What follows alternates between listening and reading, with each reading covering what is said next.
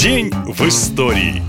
22 сентября 1999 года стало одним из самых тревожных осенних дней для России. В течение одного месяца произошла серия взрывов жилых домов в Москве, Буйнакске и Волгодонске. Люди перестали спать по ночам, а по телевизору шли бесконечные выпуски новостей, в которых рассказывали о террористах и о том, что никто не может быть спокоен. И каждый житель многоэтажного дома начал думать, а что если именно в его подвале сейчас тихонько ждут своего часа коробки или мешки со взрывчаткой. Тогда полиция еще называлась милицией, и ее телефоны буквально разрывали шквалы звонков. Кому-то не понравилось, что сосед поздно вынес мусор, у кого-то в подъезде заселился подозрительный человек, а кто-то не досчитался в гараже канистры бензина. И каждый, кто звонил, требовал, чтобы его дом обязательно проверили. Так было и 22 сентября в Рязани. Житель дома по улице Новоселов сделал такой же звонок. Он видел, как кто-то выгружал из «Жигулей» в подвал 12-этажки белые мешки. К дому приехал наряд, людей вывели, подтянули журналисты. Пошел слух, что в мешках взрывчатка, а потом и местная власть сообщила, что удалось предотвратить теракт. Но через два дня загадочным образом это слово из новостей исчезло. Директор ФСБ Николай Патрушев заявил, что это якобы были учения, а в мешках обычный сахар. Позвонившему мужчине торжественно вручили телевизор. Как было на самом деле, не неизвестно до сих пор. Был ли это сахар или взрывчатка, неясно, поскольку возбужденные после ЧП уголовное дело быстренько засекретили, а выражение «рязанский сахар»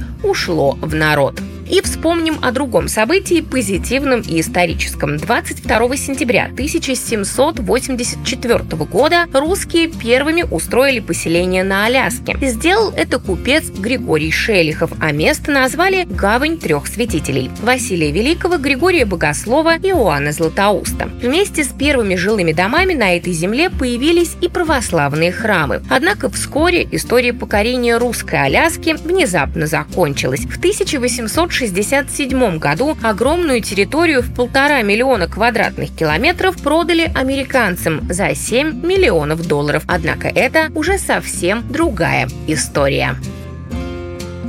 Наша лента. Коротко и ясно.